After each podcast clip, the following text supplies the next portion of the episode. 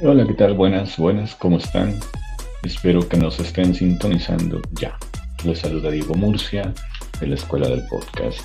En esta ocasión vamos a tener un episodio especial sobre un tema que me ha tocado a mí muy, muy cercanamente. Espero contar con su audiencia. Hoy no nos va a acompañar Félix porque él se encuentra viajando está atendiendo la sesión importante del Podcast Movement, este espacio donde siempre hay gente realizando todo esto que nos llama y que nos apetece y que nos obsesiona sobre el podcasting. Esta conferencia que suele durar varios días y donde hay gente de mucho peso en la industria. De hecho, vamos a comentar un poquito algo acerca de lo que Félix me estaba comentando hoy por la mañana. Ha sido como uno de los puntos más, por así decirlo, controversiales de esta nueva edición del Podcast Movement 2022.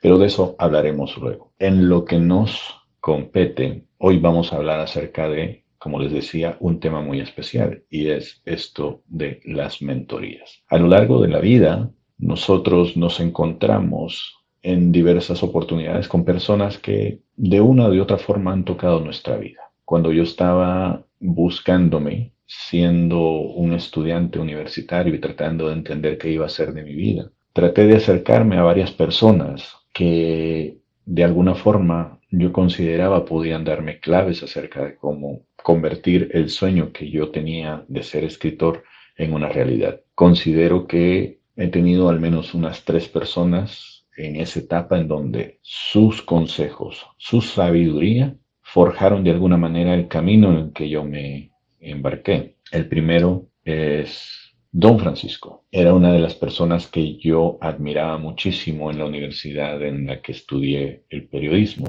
Eh, don Francisco fue una de las primeras personas que yo conocí en la universidad donde yo ya estaba estudiando periodismo y que yo veía como un ejemplo de carne y hueso de escritor al que yo quería aspirar a ser. Esta persona vio el potencial en mí y me animó a buscar esta senda de escribir. Él, sin juzgar, sin ánimo de ofender, siempre me dijo que yo tenía mucho potencial para escribir, pero que lo desperdiciaba por las faltas de ortografía que yo tenía, mi incapacidad de poder discernir entre un texto bien escrito y uno mal escrito me estaba alejando del camino que él consideraba que yo debería buscar y pulir. Y gracias a él fue que yo decidí avanzar y pelear contra esta enfermedad que hasta la fecha me sigue sacando de repente dolores de cabeza, que es la dislexia. Aunque ustedes no lo crean, yo he batallado mucho con esto porque he tenido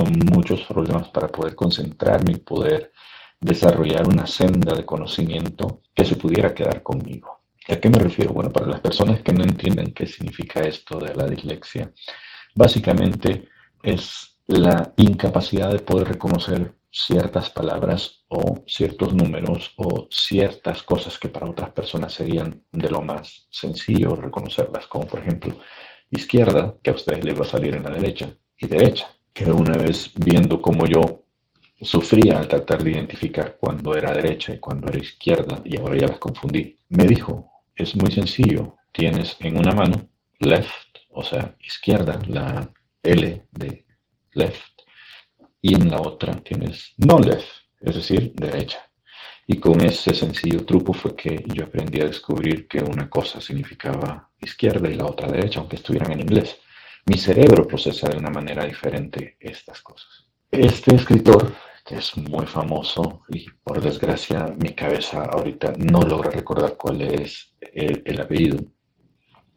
No es por falta de respeto. Fue el primero que me encaminó a, seguir la senda de escritura de una manera más profesional. Yo llegué a la universidad en busca de convertirme en un escritor profesional. Por desgracia, la carrera de letras ya había sido desaparecida del currículum y lo único que me quedaba más cercano a esto era el periodismo, periodismo narrativo. Y eso fue lo que al final terminé haciendo, dedicándome a escribir crónicas. Durante más o menos la misma época conocí a Rafael Mengíbar. Rafael Mengíbar también ya es una persona que falleció hace muchos años, pero él tenía un taller en un lugar que conocíamos como la Casa del Escritor en San Salvador, más bien en las afueras de la, de la capital. Y con él también tuve la oportunidad de desarrollarme, de escribir mis primeros cuentos, de tallerear, de conocer cómo era estar con otros escritores. Y fue una cosa que me cambió mucho, mucho la perspectiva porque sabía que estaba en el lugar correcto gracias a que los textos que yo le presentaba nunca, nunca los criticó de mala manera. Siempre vio que había algo positivo. Y es una cosa totalmente distinta y básica en comparación con lo que vine a estudiar en los Estados Unidos. En los Estados Unidos yo ya tengo una maestría, aquí obtuve esos conocimientos también de estar junto con otros escritores o aspirantes a escritores, pero de otras nacionalidades. Y me sirvió este contacto para poder determinar que había muchas formas de abordar la carrera que yo quería y que había mucha gente tratando de hacer lo mismo que yo. Pero no habría yo tenido esta semillita de querer buscar más allá del Salvador esa senda si no hubiera sido porque yo conocí a Rafael Mengíbar y porque ahí fue donde yo experimenté por primera vez que era convertirte en un escritor o que te viera alguien con los mismos ojos con los que ves a una persona seriamente cuando te dice, esta es mi carrera, esto es lo que yo he elegido para poder ser. Anteriormente a ellos también tuve la inspiración de otra persona, Retana, creo recordar se llamaba su, su apellido, que él también es un escritor, solamente que él es un catedrático de una universidad privada donde yo casi no tuve contacto con él, pero a través de sus escritos en los periódicos yo supe de qué se trataba esta actividad que tanto me llamaba la atención también. Esta persona después la conocí frente a frente, al final me llevé un fiasco porque no era lo que yo esperaba, pero su forma de escribir, su aproximación a la literatura fue una de las cosas que también me marcó a mí la vida. Y estas tres personas, curiosamente, los tres hombres, han sido para mí la inspiración en convertirme, al menos en el término literario, en el escritor que soy ahora.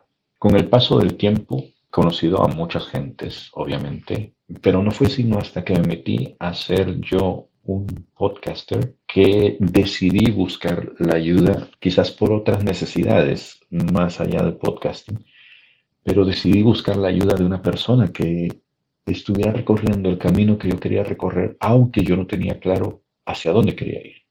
Porque esto es nuevo, esto aunque lo vean pulular por ahí en los últimos años, en realidad es algo muy novedoso y hay mucha gente que está tratando de entrar y hacerse un nombre de esto. Hay gente que pareciera que está llegando muy, muy, muy tarde a este boom y está haciendo muchas preguntas sobre cosas que ahora a mí me parecen obvias, pero que hace 10 años, hace 20 años ya estaban ahí. Y ahí fue donde entró la persona de Félix Montera. Por como yo lo veo, para mí Félix no es un mentor per se, porque lo considero mi amigo, una especie de hermano mayor, si, si se quiere decir, pero mi aproximación hacia él sí fue así. Yo sabía que estaba haciendo algunas cosas, tenía alguna intuición, tenía un background en donde mis conocimientos de periodismo me habían hecho avanzar muchísimo en la carrera como podcaster. Y eso me había permitido a mí poder saltarme algunos temas. Sin embargo, había otros que no eran o no estaban tan claros para mí. Y en conversaciones que yo fui teniendo con Félix poco a poco, fue que logré entender que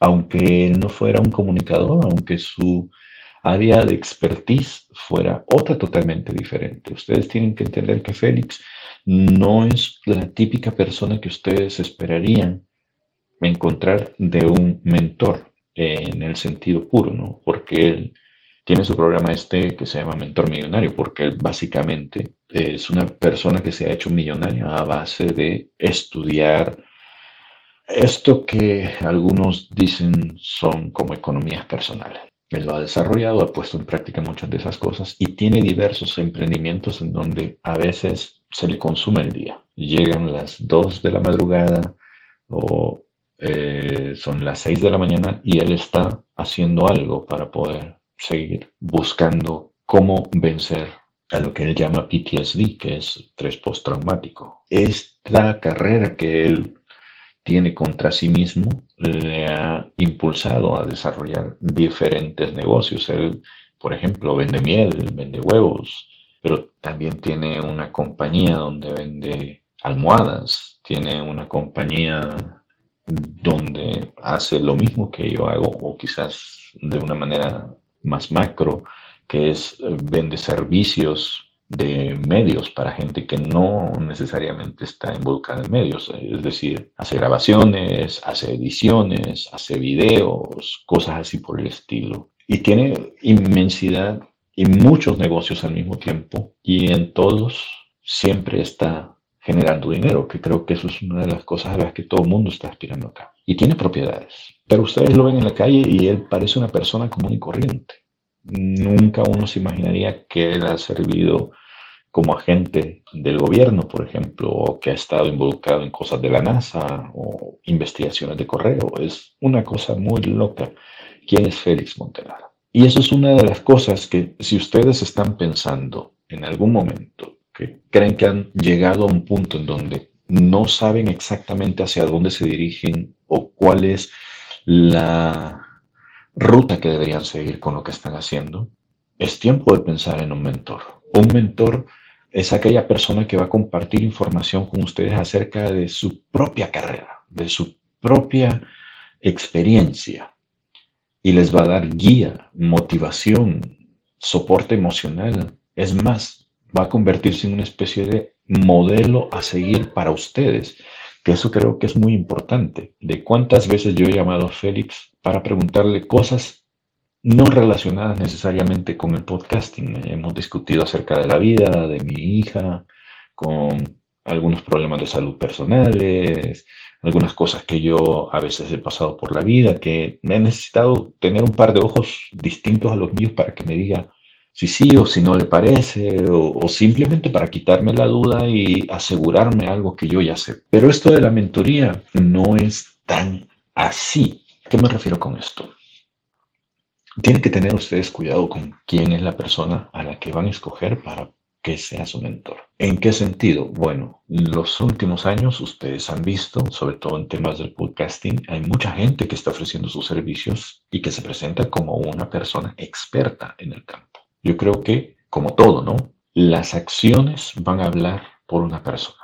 Lo que la persona haya hecho y que pueda demostrarlo en papel, en la web, por escrito, donde sea, ¿no? Tienen que ser la carta de presentación de esta persona la que ustedes están eligiendo para ser los mentores suyos.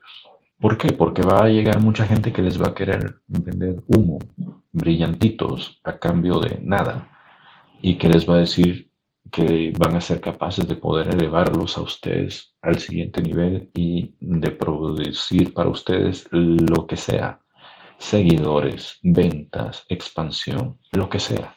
Y en realidad lo que están tratando es nada más de venderles un producto. Son fantasías a veces porque esos productos vienen disfrazados de bots. Hoy es muy fácil poder conseguir millones, millones de seguidores gracias a los bots. Hay ejemplos por todos lados. Les estoy hablando a ustedes, los seguidores de Snyder, Snyder Cat, con el universo. ¿Qué es lo que deben eh, buscar ustedes entonces en un mentor? Bueno, aquí tengo una listita, les voy a decir. Ustedes tienen que encontrar a una persona que se pueda, pueda tener una relación simbiótica con ustedes de forma natural. Me explico. Félix y yo no solo somos compañeros de negocio, también somos amigos y somos capaces de enojarnos, de felicitarnos, de echarnos la mano cuando lo necesitamos sin necesidad de esperar nada a cambio el mentor que ustedes elijan no va a ser de la noche a la mañana que ustedes van a construir eso. Si ustedes van exclusivamente por succionar, por sacar todo el conocimiento posible a cambio de nada, creo que están desperdiciando una grandiosa oportunidad de establecer una conexión de amistad que puede perdurar más allá de los negocios y de la vida misma. Y eso deberían sopesarlo Ustedes tienen que determinar, por ejemplo, qué es lo que quieren definir de su carrera. Porque si ustedes no tienen definido qué es lo que quieren de ello, no van a poder ser capaces de elegir una persona que pudiera ser el mentor adecuado para ustedes. Tiene que ser una persona que haya recorrido el mismo camino que ustedes desean recorrer. Si encuentran a alguien que esté siguiendo una cosa totalmente diferente, van a perder el tiempo suyo y el tiempo de esta persona. ¿Cómo hacen esto? Pues identifiquen quién es la persona que está ya realizando el sueño laboral que ustedes desean estar viviendo. Una vez que lo identifiquen, estudienlo antes de aproximarse. Vean cómo se comporta, qué es lo que está haciendo. Si no saben dónde buscar a esta persona, acudan a los círculos familiares, acudan al círculo profesional, a la gente con la que ustedes han trabajado y vayan acercándose poco a poco. No caigan con patada al pecho, como decimos en El Salvador. Vayan despacito, vayan tanteando hasta que llegue el momento en que ustedes puedan aproximarse a esta persona y le puedan decir, eh, yo vengo observando tu trabajo desde hace mucho tiempo, me gusta lo que has hecho, me gusta dónde estás y hacia dónde vas y quisiera en algún momento poder presentarte un par de ideas para que me dijeras qué piensas de ella. A lo mejor me pudieras dar un par de tips o algo así por el estilo. ¿Sí? Piénsenlo en términos muy prácticos, como cuando ustedes están tratando de acercar a una mujer o a un hombre que les gusta. No caemos directamente sobre ellos porque de lo contrario los espantamos, pero sí empezamos a llamar su atención con pequeñas cosas que creemos que son adecuadas para entablar la relación que deseamos desarrollar con ellos. Y como todo en la vida, puede ser que estas aproximaciones funcionen y pueden ser que no. Puede ser que la persona te mande al carajo y te quedes simplemente con las expectativas de que pudo haber sido una buena persona, pero para ello tienes que tener una especie de caparazón fuerte y anticipar estos rechazos para que no te vaya a salir el tiro por la culata. Y si te sale, saber cómo actuar de forma profesional. ¿Por qué? Porque esto es tiempo, esto es dedicación, esto es compromiso. No cualquiera va a querer ser tu mentor porque vas a requerir la atención que posiblemente le puede estar dando a su familia, a sus negocios o a sus amigos. Entonces es un tema delicado el poder aceptar, enseñarle a alguien. Y ojo, existen dos tipos de mentorías que ustedes pueden conseguir. La directa, ustedes pueden acudir a personas como Félix o como yo que ofrecen este servicio por una módica cantidad de dinero, nosotros podemos resolverles dudas sin tanta cosa. Y podemos, desde la escuela del podcast, ayudarles a resolver cuestiones específicas. Y ustedes no tienen que estar enamorándonos. Simplemente nos dicen cómo vamos a realizar esta transacción y en qué momento necesitamos nosotros intervenir. Y con eso simplemente actuamos. Y está la otra forma, ¿no? Pero esta forma va a requerir tiempo de ustedes, va a requerir establecer una relación, sembrar la semilla de la amistad. Porque de alguna forma, cuando ustedes hacen eso, la cuestión del dinero no es que no sea importante, pero sale sobrando. Y en el caso personal de Félix y yo, el dinero siempre ha estado ahí. Nosotros decidimos juntar su conocimiento con el mío para poder hacer dinero. Pero eso es una relación que nosotros establecimos desde el principio y nos ha funcionado de alguna forma. ¿En qué sentido? Bueno, cada vez que Félix desea pasarme un cliente, yo lo acepto. Cada vez que Félix necesita que yo desarrolle algo, yo lo hago sin miramientos. Esa es la estrategia que nosotros hemos utilizado para poder llevar a cabo nuestra partnership, nuestra compañía. En el emprendimiento en el que estamos ahora, por ejemplo, estamos cada quien desde sus aproximaciones, desde sus conocimientos, buscando generar un beneficio económico de esto. Pero por nuestro lado también desarrollamos actividades. Y si algo se lo podemos agregar a estas actividades de lo que nosotros estamos realizando, lo vamos a hacer porque Félix va a ser siempre mi primera opción para este tipo de cosas. Y yo sé que para este tipo de cosas, cuando lo crea conveniente, el primer nombre que va a aparecer en cualquier propuesta de trabajo va a ser el mío, el de nadie más, el mío. Cuando ya mis opciones que yo le diga, no puedo, no quiero, no me gusta trabajar con esta persona, estén sobre la mesa, Félix va a tomar la decisión de decir, ok, bueno, ya te dije, y como dijiste que no, pues voy a buscar a alguien más. Este tipo de establecimiento de relación no es gratuito. Como les digo, toma tiempo. Pero ustedes tienen las dos opciones. Aquí se las estoy planteando. Ustedes pueden pagarle a alguien como la escuela del podcast para que sea ese tutor, ese mentor que te haga ahorrarte tiempo y dinero. Pero también pueden construir su propia avenida, que es acercarse a alguien y establecer esta relación. Una vez que ustedes ya tengan el mentor ahí identificado o se hayan aproximado, lo siguiente es construir esa relación de trabajo. A lo mejor les conviene tener objetivos sobre hasta dónde quieren llegar, porque es posible que esta mentoría dure eternamente hasta que la persona se muera, o puede ser que sea nada más por un corto tiempo. Todo va a depender de cuáles son los objetivos que ustedes desean desarrollar y si están dispuestos a llegar hasta allá. Bueno, espero que estos consejos, estas reflexiones que les he dado les hayan servido. Ojalá logren encontrar una persona con la que puedan compartir y puedan desarrollarse como profesionales, pero sobre todo como seres humanos. Para lo demás, estamos nosotros en la Escuela del Podcast, donde siempre les decimos, pueden pasar a buscar más contenido como este que nosotros hemos subido, hemos creado para ustedes, para ayudarles a superar las barreras que van encontrando en la actividad podcastera. Pueden visitar también nuestra tienda, donde ven que estamos utilizando estos materiales que nos ven acá. Pueden pasar por ahí, comprarse su equipo y empezar a hacer lo mismo que nosotros estamos haciendo desde ya, con la misma calidad con la que nosotros lo hacemos. Sus compras por muy pequeñas que sean, nos va a generar también un ingreso a nosotros, un poquitín más modesto, pero nos va a servir para poder seguir desarrollando este tipo de actividades. Y también si nos quieren invitar a un café, buymeacoffee.com diagonal escuela podcast y me pueden comprar un café, nos pueden invitar un café a Félix y a mí o pueden pasar por la página escuela del podcast.com y pues agendar una cita con nosotros. Ahí están las vías de contacto. Antes de irme, aquí está lo que les estaba comentando. Y se los quiero dejar de tarea, a ver qué es lo que opinan. Comuníquenlos, vayan por nuestras redes sociales y coméntenlo. A lo mejor lo discutimos en un futuro show esto. Sucedió que durante la presentación, bueno, el evento del Podcast Movement, llegó una persona que se llama Ben Shapiro. Esta persona tiene la fama de entrevistar a gente de la extrema derecha. Este tema suele ser muy controversial entre algunos podcasters debido a que la extrema derecha en los últimos años ha sido muy vocal en relación a temas como la migración, el uso de armas eh, en las escuelas, por ejemplo, cosas así por el estilo.